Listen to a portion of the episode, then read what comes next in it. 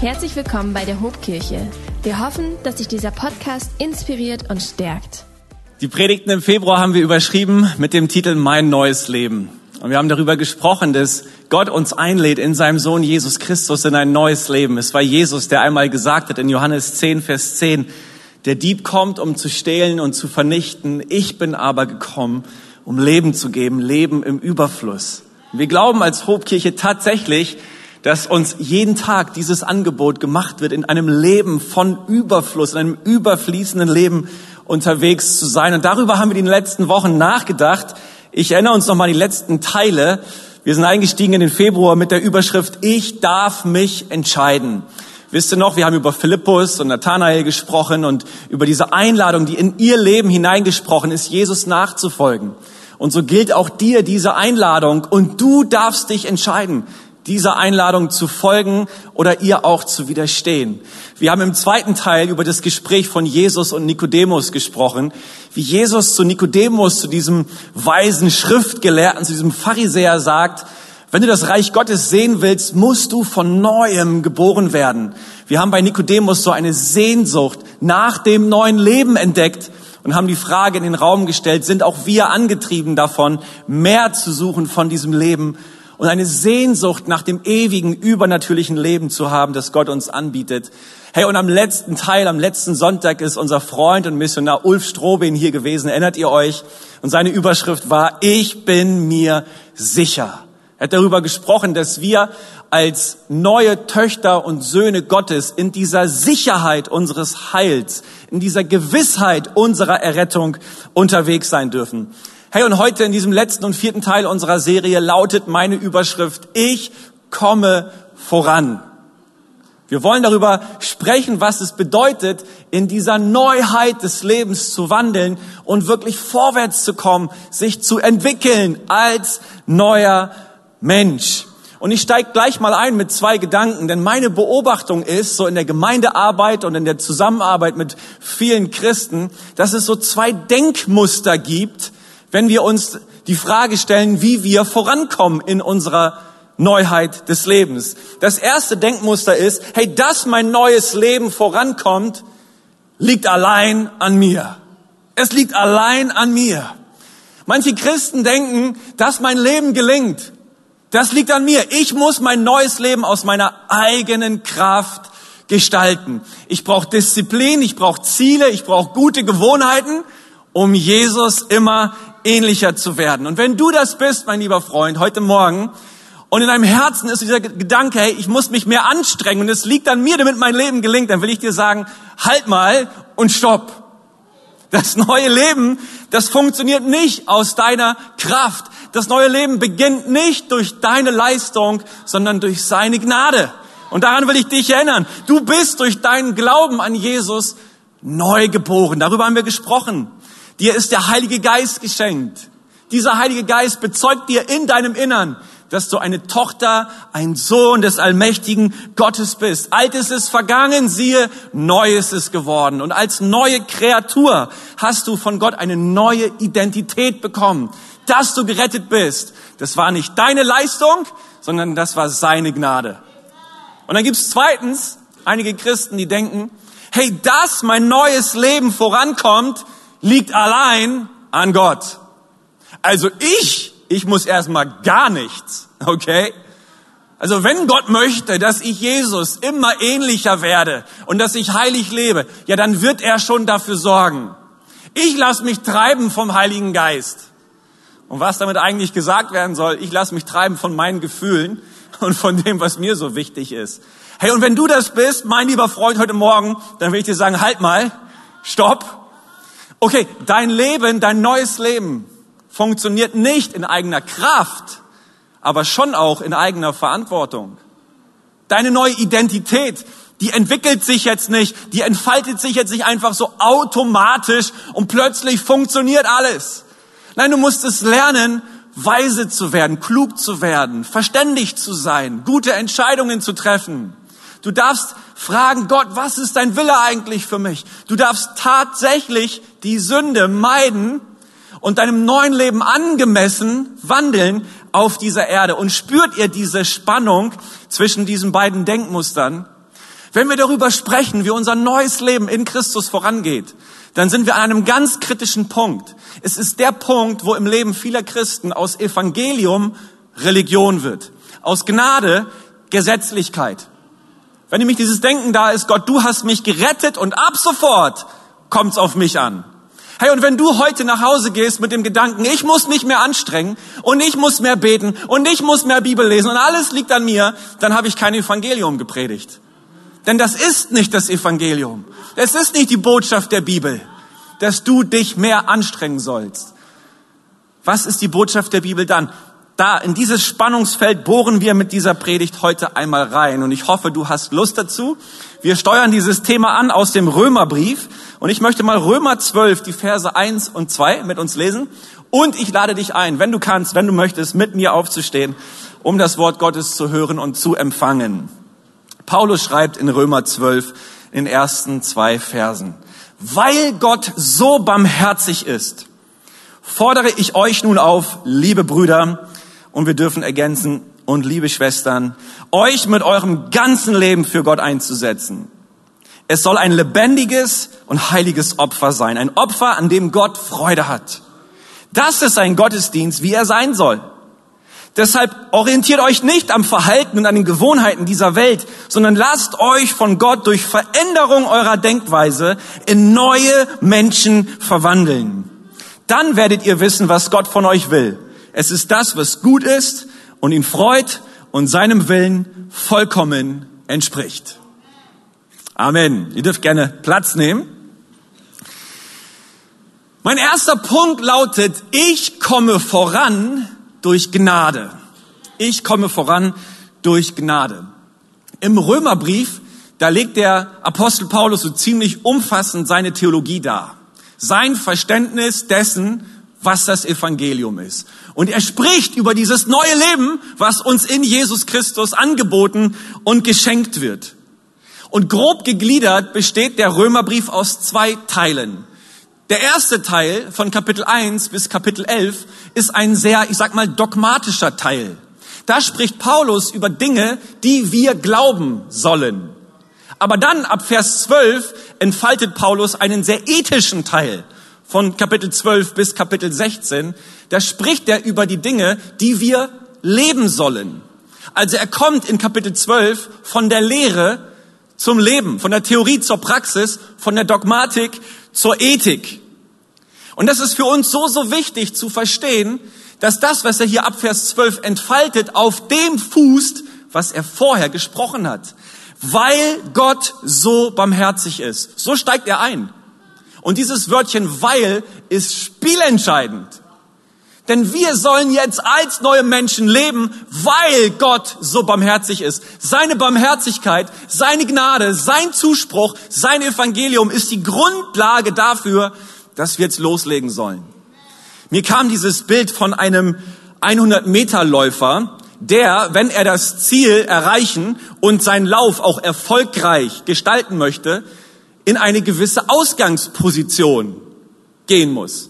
Also ich habe an Usain Bolt gedacht. Ich glaube, der hat im Jahr 2009 den Weltrekord gelaufen. 100 Meter, 9,58 Sekunden. Das ist schon wahnsinnig. Ist bis heute, glaube ich, ungebrochen, dieser Weltrekord. Und auch dieser Usain Bolt, der stellt sich ja nicht einfach irgendwie so gämmelig an die Startlinie, sondern der nimmt eine gewisse Position ein. Der geht in diesen, in diesen Startblock, in diese Startvorrichtung rein, spreizt seine Finger an der Startlinie um dann wirklich mit Schwung aus den Startlöchern zu kommen und dementsprechend auch in die Schwungbewegung seiner Arme zu kommen und mit Anspannung seiner Muskeln auch den Lauf tatsächlich erfolgreich zu gestalten. Was will ich uns damit sagen? Diese Ausgangsposition ist absolut entscheidend. Wenn er diese Ausgangsposition nicht einnimmt, dann wird er auf den ersten Metern schon abgehängt und hat das Rennen im Grunde genommen verloren. Und manchmal denke ich mir so, wir als Christen sollten uns ein bisschen mehr Zeit nehmen, diese Startvorrichtung zu begutachten und unsere Position einzunehmen, bevor wir laufen. Freunde, wenn wir einfach irgendwie so gämmelig an die Startlinie kommen und dann einfach so anfangen rumzueiern, da kommen wir nicht weit, da können wir nicht erfolgreich laufen. Die Ausgangsposition ist, da gibt es einen Gott, der ist barmherzig mit uns, der ist gnädig mit uns und der hat alles für uns getan in seinem Sohn Jesus Christus, damit wir siegreich leben können. Und wenn wir das nicht verstehen, wenn wir dort nicht starten, ey, dann kommen wir nicht aus dem Quark, dann verpassen wir den Start, dann verlieren wir im Grunde genommen unseren Lauf auf den ersten Metern. Deswegen will ich dir sagen, du bist erwählt und du bist geliebt und du bist begnadigt und dir ist vergeben. Das, was Paulus im Römerbrief macht, das macht er übrigens auch in seinen anderen Briefen. Also selbst wenn du den Epheserbrief liest oder den Galaterbrief, nimmt sich Paulus erst einmal Zeit, um das großartige Werk Gottes in seinem Sohn Jesus Christus zu beschreiben, damit wir das nicht verpassen. Es geht darum, was Christus für uns getan hat. Und dann spricht Paulus darüber, wir sind versiegelt mit dem Heiligen Geist. Der Geist Gottes lebt in uns als Anzahlung für, den, für, die, für die Ewigkeit, die auf uns wartet. Und wir sind, wir sind Kinder Gottes und wir sind Miterben und wir sind mit Christus versetzt in himmlische Welten hinein, um mit ihm zu herrschen. Und all diese Dinge entfaltet Paulus über unsere christliche neue Identität. Freunde, und das dürfen wir nicht verpassen.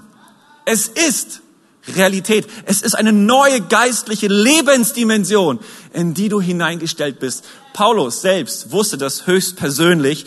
Er schreibt einmal an anderer Stelle über seine Anstrengungen, aber er kleidet sie in den Kontext von Gnade. In 1. Korinther 15, in den Versen 9 und 10 sagt er, denn ich bin der geringste der Apostel und eigentlich nicht wert, Apostel genannt zu werden weil ich die Gemeinde Gottes verfolgt habe. Doch was immer ich jetzt bin, das bin ich durch die Gnade Gottes. Und seine Gnade blieb in mir nicht ohne Wirkung. Denn ich habe härter gearbeitet als alle anderen Apostel. Doch nicht ich habe gearbeitet, sondern Gott, der durch seine Gnade durch mich wirkte. Ich finde es so spannend, wie Paulus das hier ausdrückt. Ich habe mehr gearbeitet als alle. Ich stelle mir das so vor, der Apostel Paulus ist früher aufgestanden als alle anderen, ist wahrscheinlich länger wach geblieben als alle anderen, der hat mehr Menschen von Jesus erzählt als alle anderen. Der hat mehr Gemeinden gegründet als alle anderen. An einer Stelle sagt er mal, ich bete mehr in Zungen als ihr alle anderen. So, ne, der, Paulus hat sich wirklich aufgerieben für die Sache Gottes. Aber er wusste es, im Grunde genommen sind es nicht meine Anstrengungen, sondern es ist die Gnade Gottes. Die Gnade Gottes ist in mein Leben gekommen und sie ist nicht ohne Wirkung geblieben. Deswegen, mein lieber Freund, das Evangelium ist nicht nur der Weg, wie wir unser Leben als Christen beginnen, sondern auch der Weg, wie wir als Christen vorankommen. Gnade brauchst du nicht nur, um in den Himmel zu kommen, Gnade brauchst du auch, um dich auf dieser Erde zu entwickeln. Ich komme voran durch Gnade. Hey, diese Ausgangsposition war mir ganz, ganz wichtig. Und jetzt komme ich zu einem zweiten Punkt. Ich komme voran durch Hingabe. Durch Hingabe. Lass uns mal auf den Vers 1 schauen. Weil Gott so barmherzig ist, fordere ich euch nun auf, liebe Brüder, euch mit eurem ganzen Leben für Gott einzusetzen. Hier spricht Paulus von Hingabe. Und dann verwendet er eine Metapher, die aus dem jüdischen Background kommt. Euer Leben soll ein lebendiges und heiliges Opfer sein. Ein Opfer, an dem Gott Freude hat. Das ist ein Gottesdienst, wie er sein soll. Nun, im jüdischen Kontext war klar, wenn man sich Gott nahen will, ihm wohl gefallen möchte, dann hat man zu opfern, man hat Opfer zu bringen. Es gab unterschiedliche Opferarten im Alten Testament, Sündopfer, Brandopfer, Schuldopfer, Dankopfer, Speiseopfer, Friedensopfer und so weiter. Und der Kontext hier legt nahe, dass Paulus an das sogenannte Brandopfer denkt.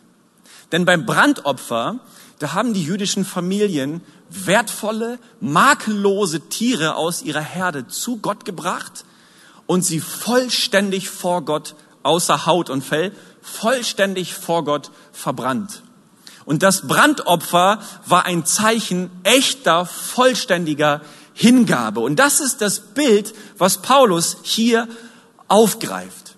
Aber der entscheidende Unterschied ist, wir sind keine toten Tiere, sondern wir sollen ein lebendiges Opfer darbringen. Du bist ein lebendiges Opfer. Naja, und so ein lebendiges Opfer kann auch mal vom Altar wieder aufstehen und weglaufen.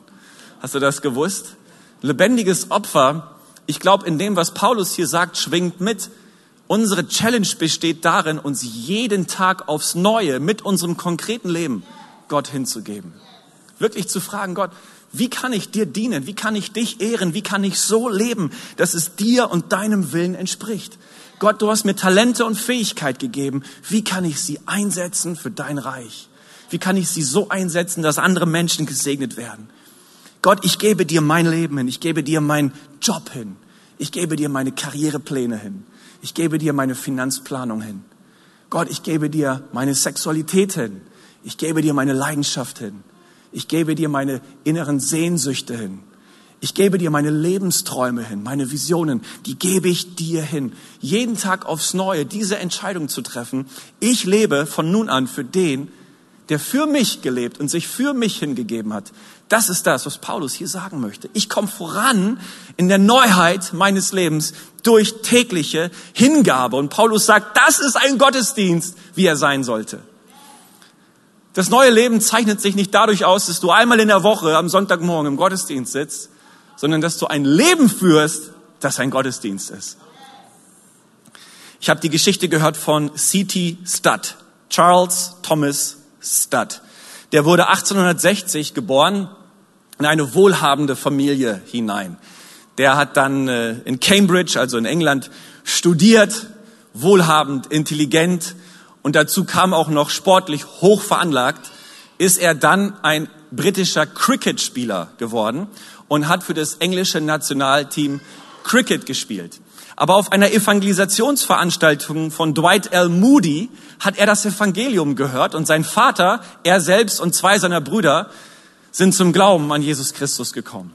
Und so auf dem Höhepunkt seiner Karriere hat er gemerkt, wie das, was er mit seinem Leben anstellt, trotz all dem Ruhm und, und der Anerkennung und, und seiner sportlichen Erfolge irgendwie kein Ewigkeitswert hat. Er war, er war erschrocken über, über die Lehre seines eigentlich doch so erfüllten Lebens. Und hat er sich entscheiden, entschieden, mit Gott all in zu gehen. Und er ist tatsächlich als Missionar nach China gegangen hat bis zu seinem Ende des Lebens in Indien und in Afrika gedient und hat überall auf der Welt das Evangelium gepredigt. Und die Menschen haben ihn immer wieder gefragt, also warum hast du das getan? Warum hast du dein altes Leben aufgegeben und dich neu so hingegeben? Und seine Antwort ist gewesen, wenn Jesus Christus Gott ist und für mich gestorben ist, dann kann mir kein Opfer zu groß sein, um es für ihn zu bringen. Und das ist diese Haltung, glaube ich, die das neue Leben in Christus kennzeichnet. Wir haben eine Erkenntnis, eine Offenbarung darüber bekommen, was Gott in seinem Sohn Jesus für uns getan hat und sind jetzt davon motiviert, uns zu fragen, Herr, was können wir für dich tun? Wie können wir für dich leben? Und du kommst voran in deinem Leben, indem du dich täglich neu Gott hingibst. Und ein dritter Punkt, ich komme voran durch Erneuerung. Ich komme voran durch Erneuerung. Ich lese mit uns diesen, diesen zweiten Vers aus Römer 12 nochmal, wo Paulus sagt, deshalb orientiert euch nicht am Verhalten und an den Gewohnheiten dieser Welt, sondern lasst euch von Gott durch Veränderung eurer Denkweise in neue Menschen verwandeln. Dann werdet ihr wissen, was Gott von euch will. Das, was gut ist und ihn freut und seinem Willen vollkommen entspricht. Ja, wie nun? Also ich habe doch im ersten Punkt gerade deutlich gemacht, dass wir neue Menschen sind. War mir sehr wichtig, unsere Ausgangsposition zu klären. Aber hier scheint es so, als würde Paulus darüber sprechen, dass wir neue Menschen werden. Ja, was denn jetzt? Sind wir neue Menschen oder, oder sind wir auf dem Weg, neue Menschen zu werden? Spürt ihr diese Spannung? Und auch dort ist es so, es ist eine neue geistliche Realität, dass ich neu gemacht bin und eine neue Kreatur bin. Aber es ist nicht so, dass wir dann einen Knopf drücken, so nach dem Motto Beam me up, Scotty, und zack werden wir in den Himmel gebeamt und wir sind in einer neuen Herrlichkeit und sind perfekt und vollkommen und verherrlicht vor Gott. Nein, wir sind neu gemacht, aber immer noch leben wir in einer alten Welt. Immer noch sind wir unterwegs in einem alten, in einem verkrüppelten, in einem gebrochenen, in einem gefallenen Kontext. Das heißt, selbst dann, wenn du als Christ unterwegs bist, kann es sehr gut sein, dass du mit dem Leid dieser Welt konfrontiert bist. Mit der Boshaftigkeit, mit Versuchung, dass du krank wirst, dass all das, was diese gebrochene Welt kennzeichnet, auch Teil deines Lebens ist. Aber das Prinzip, was Paulus hier deutlich macht, ist folgendes. Veränderung und Transformation passiert nicht von außen nach innen, sondern von innen nach außen. Du bist neu gemacht, du hast diese neue Identität und deswegen passt dich nicht einfach dem Mainstream an. Lauf nicht dieser Welt hinterher.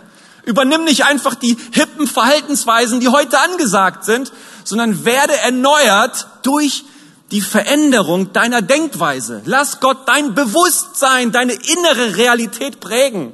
Das ist das, was Paulus hier deutlich machen möchte.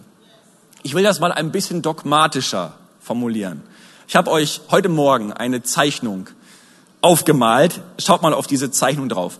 Unser neues Leben, unser neues Heil ist geprägt von drei elementaren Bestandteilen, dogmatisch ausgedrückt. Rechtfertigung, Heiligung, Verherrlichung. Und das ist etwas, was Paulus auch im Römerbrief deutlich macht.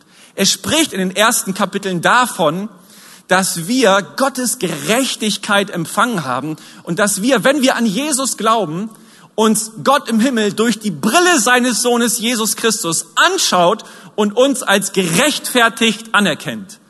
Also das, was Jesus für uns getan hat, ist uns zur Gerechtigkeit geworden.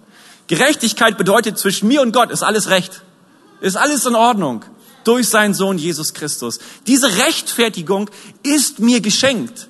Und deswegen kann ich, wenn ich auf meine Vergangenheit schaue, kann ich bewusst sagen, ich wurde gerechtfertigt. Mein altes Leben ist ausgelöscht. Mir ist ein, ein neues Leben geschenkt. Das ist Gottes Werk an uns. Es ist etwas, was von außen an uns herantritt und uns gegeben wird. Dann aber spricht Paulus ab Römer Kapitel 6 auch über die Heiligung. Und die Heiligung betrifft nun meine Gegenwart.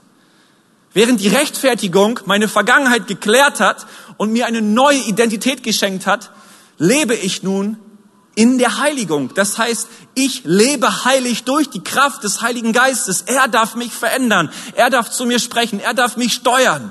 Er darf mein Denken verändern und, und mich von innen her umprägen. Und das ist etwas, wo ich jetzt und hier unterwegs bin. Das ist Gottes Werk in mir. Es geschieht in mir. Während die Rechtfertigung von außen an mich herantritt und mir geschenkt wird, bin ich hier in der Heiligung mit Gott ganz, ganz intim. Er verändert, er verwandelt mich im Hier und Jetzt. Und die Verherrlichung, die in der Ewigkeit auf mich wartet, ja, die klärt meine Zukunft. Ich werde einst verherrlicht sein. Und dann wird Sünde auch komplett ausgetilgt, komplett ausgelöscht. Dann komme ich in die Ewigkeit Gottes hinein, wo es kein Schmerz mehr gibt, kein Leid, keine Krankheit, keine Tränen. Das ist aber ein Reich, was vor mir liegt und was nicht schon meine Realität und Gegenwart hier auf dieser Erde prägt. Und deswegen sprechen Theologen in diesem Spannungsfeld der Heiligung von einem schon jetzt und noch nicht. Also ich bin in einem schon jetzt unterwegs, denn der Heilige Geist ist mir schon jetzt geschenkt und ich erlebe schon jetzt auch Dinge des ewigen Reiches Gottes in meinem Herzen und in meinem Leben, aber auf andere Art und Weise noch nicht. Ist noch nicht perfekt. Wir sind noch nicht perfekt. Wir sind noch Teil dieser Erde, sind noch im Hier und Jetzt unterwegs. Und dieses Verhältnis von Rechtfertigung, Heiligung und Verherrlichung dürfen wir nicht durcheinander bringen. Denn Freunde, die Rechtfertigung ist die Basis für unsere Heiligung, nicht umgekehrt. Ganz ehrlich, so oft im christlichen Leben drehen wir den Spieß um. Eigentlich wissen wir das, dass die Rechtfertigung die Basis ist unserer Heiligung. Aber so von unserem Denken und Wandeln vor Gott meinen wir, wir müssen heilig leben, um gerechtfertigt zu werden. Und hier, Freunde, verlieren wir das, was die Bibel Evangelium nennt. Und wir kommen in eine tote Religion und Gesetzlichkeit hinein, weil wir denken, Gott beeindrucken zu müssen durch unseren ethischen Lebenswandel, durch unseren perfekten, fehlerlosen Lebenswandel. Nein, wir können Gott nicht beeindrucken. Wir sind niemals so gestartet, dass wir uns mit unserer Heiligkeit seine Rechtfertigung verdient haben, sondern er ist uns zur Gerechtigkeit geworden und deswegen haben wir die Kraft, heilig zu leben. Wer den Römerbrief liest, der wird genau diese Verhältnisse und diese Spannungsfelder zueinander entdecken und merken, wie Paulus dies begründet. Aber ich will zurückkommen zu Römer 12, Vers 2. Ich finde das so bemerkenswert, dass der Apostel Paulus schon vor 2000 Jahren durch den Heiligen Geist verstanden hat, wie Transformation und Erneuerung funktioniert. Ich meine, Paulus hatte noch keine Ahnung von Hirnforschung, von Neurowissenschaft, von der Macht des positiven Denkens oder von irgendwelchen Mindset-Coaches oder sowas. Das hat er alles nicht gewusst. Und trotzdem wusste er, und es ist im Wort Gottes festgehalten, wie Veränderung, wie Change, wie Wandel, wie Erneuerung tatsächlich vonstatten geht. Nämlich nicht von außen nach innen, sondern von innen nach außen. Manchmal, ihr Lieben, suchen wir eine Veränderung unserer Umstände, weil wir dann meinen, anders zu werden. Nein, nein, nein, nein. Nicht die Umstände verändern uns. Wir verändern die Umstände. Wir sind neu gemacht. Wir haben eine neue Identität. In der sind wir unterwegs. Und dann verändern wir unser Leben. Ihr Lieben, der Schlüssel, um vorwärts zu kommen als neue Menschen, ist, dass wir uns innerlich, in unserer inneren Realität, in unserem Denken, in unserem Herzen, in unserem Fühlen, in unserem Glauben von Gott und von seinen Wahrheiten prägen lassen. Und das griechische Wort hier für verwandeln lautet metamorpho. Jetzt denkt ihr sofort an euren Biologieunterricht, ne? Jetzt bin ich kein Experte für Metamorphose, aber unser Wort kommt genau von diesem griechischen Metamorpho und beschreibt ja diesen, diesen, diesen verrückten Prozess, den eine Raupe durchlebt, um ein Schmetterling zu werden. Ich meine, da ist dieses unbewegliche, unästhetische Häufchen Elend, was auf der Erde herumkriecht. Aber irgendwann kommt dieses Raupending auf die Idee, um sich herum einen Kokon zu bilden und verschwindet für ein paar Wochen in diesen Kokon. Und dann werden da Enzyme freigesetzt und die Zellen fangen irgendwie an zu arbeiten. Und dieses unästhetische Ding wird zu einer neuen Kreatur. Mit Fühlern, mit Flügeln, mit Augen, mit all diesen Dingen und fängt dann an, an dem Kokon zu knabbern und zack, plötzlich fliegt da ein bunter, ein schöner, ein geschmeidiger Schmetterling los. Ich meine, was ist da passiert? Metamorpho. Kann das sein, so wie eine Raupe einen Prozess durchläuft und wirklich eine neue Kreatur wird? So auch wir durch die Erneuerung unserer Denkweise innerlich verändert und zu einer neuen Kreatur gemacht werden? Das ist ein verrückter Prozess. Gott arbeitet da an uns und aus dem, was in unserem alten Leben so unansehnlich und unästhetisch war, formt er etwas Buntes, etwas Schönes. Und ohne Training, ohne Zwang und ohne Coaching plötzlich bewegen wir uns, haben neue Fähigkeiten, können fliegen, können flattern und können irgendwie diese Welt neu entdecken. Mir gefällt dieses Bild von der Raupe zum Schmetterling. Es hat mich so erinnert an ein Managementbuch, was ich gelesen habe von dem ähm, Management-Experten Fredmund Malik. Der schreibt in seinem Buch Führen, Leisten, Leben auch über den Wandel der Wirtschaft und darüber, wie Unternehmen langfristig erfolgreich sein werden, wenn sie den Wandel proaktiv mitgestalten. Und er schreibt über dieses Bild der Raupe Folgendes. Nicht weil die Raupe untergeht, entsteht ein Schmetterling, sondern weil der Schmetterling ins Leben will, muss die Raupe untergehen. Und damit betont er, der Wandel ist kein Müssen, sondern ein Wollen. Und das gefällt mir. Das gefällt mir.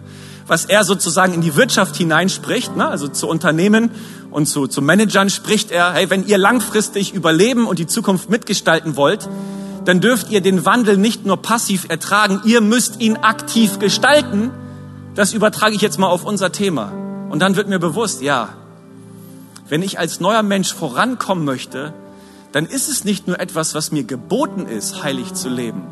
Das ist nicht ein Müssen. Es ist ein Wollen. Ich will in dieses neue Leben rein.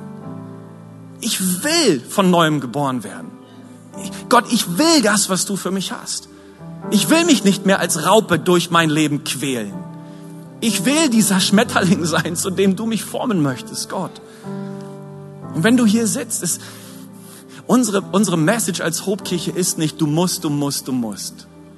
Lass dich mal auf Gott ein, auf das, was Gott in seinem Sohn Jesus für dich getan hat. Lass dir mal vom Heiligen Geist eine Offenbarung darüber schenken, wer er ist und welche Identität er dir geben möchte. Hey, da macht sich eine, eine ganz neue Welt auf für dich, ein ganz neues Universum.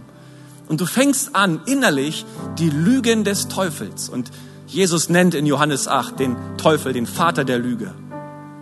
Du lässt diese Lügen des Teufels, die dich so oft prägen, die lässt du ersetzen durch die Wahrheiten Gottes. Ganz ehrlich, so oft sind wir unterwegs und in unserem Innern, da hören wir, ey, Gott liebt dich nicht. Gott kann dich nicht annehmen. Dich und deine Sünde ernsthaft? Wenn du betest, weißt du was? Gott hört dich sowieso nicht.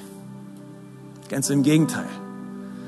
Er sieht deine geheimen Sünden und er hat nicht die Kraft, sie dir zu vergeben. Weißt du, du warst schon immer ein Loser. Du hast in der Vergangenheit versagt, du wirst heute versagen, du wirst auch in der Zukunft ein Versager sein. Du hast keine Chance, das Jahr 2023 erfolgreich zu gestalten. Bilde dir nichts ein. Du hast dir Ziele gesetzt für dieses Jahr. Pff, mit deiner Anstrengung und mit deiner Kraft du ohnehin nicht erreichen. Darf ich dich nochmal daran erinnern, dass du keine Freunde hast, weil du bist nicht liebenswert. Du wirst immer alleine bleiben. Dein Leben ist von Einsamkeit geprägt. Gott hat dich längst verlassen. Nee, nee, Du bildest dir ein, dass es da einen Himmel gibt. Pff, du steuerst aufs dunkle Nirvana zu und du wirst deine Ewigkeit in der Hölle verbringen. Das sind die Lügen des Teufels. Die nehmen uns innerlich manchmal so gefangen, die nehmen uns als Geisel, die nehmen uns innerlich in Geiselhaft. Und Paulus sagt, du kommst voran in deinem neuen Leben, indem du deine inneren Realitäten von Gottes Wort, von Gottes Wahrheiten, von Gott prägen lässt. Wenn du ein, eine Geisel, eine innere Geisel deiner Sorgen geworden bist, dann sprich doch, wenn du morgens in den Tag einsteigst, Gott, meine Sorgen und meine Ängste, ich werfe sie auf dich. Das sagt mir dein Wort. Ich darf sie, auf, ich darf sie bei dir abladen. Ich kann, ich kann ein Leben frei von Angst und Sorgen gestalten heute. Das, was auf mich zukommt, da wirst du mich begleiten. Ich, ich bin frei von Furcht. Wenn du, wenn du eine Geisel deiner eigenen Selbstablehnung bist, dann, dann, dann tritt morgen in den Tag, morgens in den Tag ein und, und sprech die Wahrheiten Gottes über dich aus. Ich, ich bin eine Idee Gottes und er hat mich gut gemacht. Ich darf mich annehmen und mich akzeptieren, weil, weil, Gott mich erdacht hat, weil ich sein Werk bin. Ich bin heute dazu vorbereitet, er hat heute dazu, Werke dazu vorbereitet, dass ich in diesen Werken unterwegs bin, dass ich darin wandle und seinen Willen tue.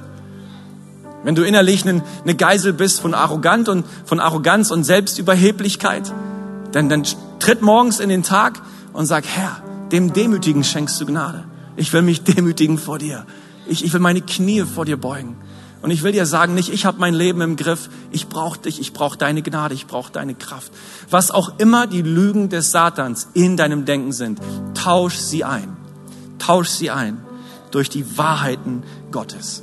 Hey, und vielleicht bist du an diesem Punkt skeptisch. Weil du sitzt hier als, als Psychologe oder als psychologisch Begeisterter und du denkst, ja, was der Prediger da vorne erzählt, das ist eigentlich Selbstmanipulation. Das ist eigentlich, das ist auch das, was ich aus dem positiven Denken so höre. Mir ist egal, wie du das nennst. Nenn das Selbstmanipulation. Ich nenne das raus mit den Lügen des Teufels, rein mit den Wahrheiten Gottes, weil so kommen wir voran in der Neuheit unseres Lebens. Ihr Lieben, ich muss zum Abschluss kommen und ich möchte gerne mit uns beten. Und ich will dir sagen, wenn du heute hier bist und du sagst, Mann, ich habe so ein bisschen was geschmeckt von diesem neuen Leben, aber ich bin da noch nicht. Ich kenne dieses neue Leben noch nicht. Vielleicht ist es dein Moment, wo du deinen Glauben an Jesus festmachst, wo du ihm vertraust und sagst, ich will das neue Leben entdecken. Wollen wir unsere Augen miteinander schließen? Und ich bete, Jesus, ich, ich danke dir einfach für diesen Morgen. Ich danke dir für deine Präsenz, für deine Gegenwart und für das, was du uns auch lehrst durch dein Wort. Danke, Herr, dass du für uns alles getan hast im Kreuz von Golgatha. Herr, du hast dein Leben hingegeben. Du hast mit unserer Schuld, mit unseren Sünden ein für alle Mal aufgeräumt. Und du bist nicht im Grab geblieben, sondern du bist auferstanden, Herr. Und du hast triumphiert über Sünde, Tod und Teufel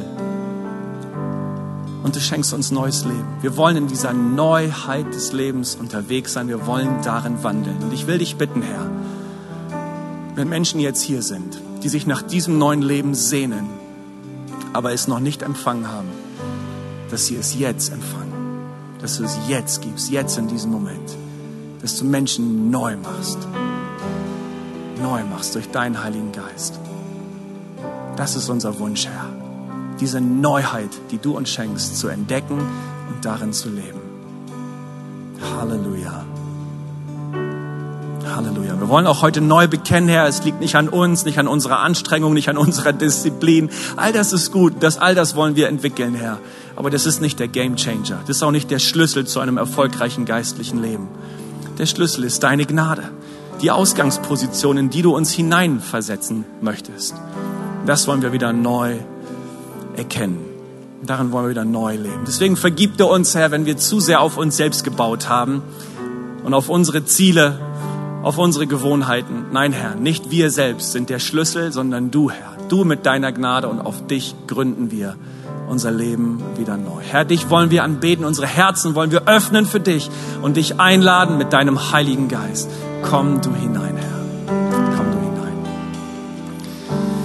Ich will dir helfen, ein kurzes Gebet der Hingabe, der Lebensübergabe zu formulieren, wenn du diesen Jesus noch nicht kennst und dein Leben ihm noch nicht gegeben hast, dann lade ich dich ein, mir nachzubeten und hey, Hobkirche, für uns ist es ein guter Moment, unseren Glauben zu bekennen.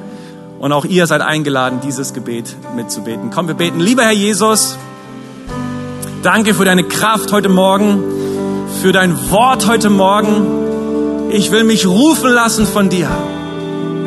Und ich nehme diese Einladung ins neue Leben an. Ich will dir folgen. Ich will an dir dran sein, von dir lernen. Bitte gib mir deinen Heiligen Geist und schenk mir ewiges Leben. Von heute an will ich dein Kind sein. Du hast mir vergeben und ich bin neu gemacht. In Jesu Namen. Amen. Amen. Komm, wir stehen auf. Wenn dich dieser Podcast gesegnet hat, würden wir gern deine Geschichte hören. Schreib uns doch unter hallo@ho.de oder noch besser, schau einfach mal persönlich bei uns vorbei. Wir freuen uns auf dich.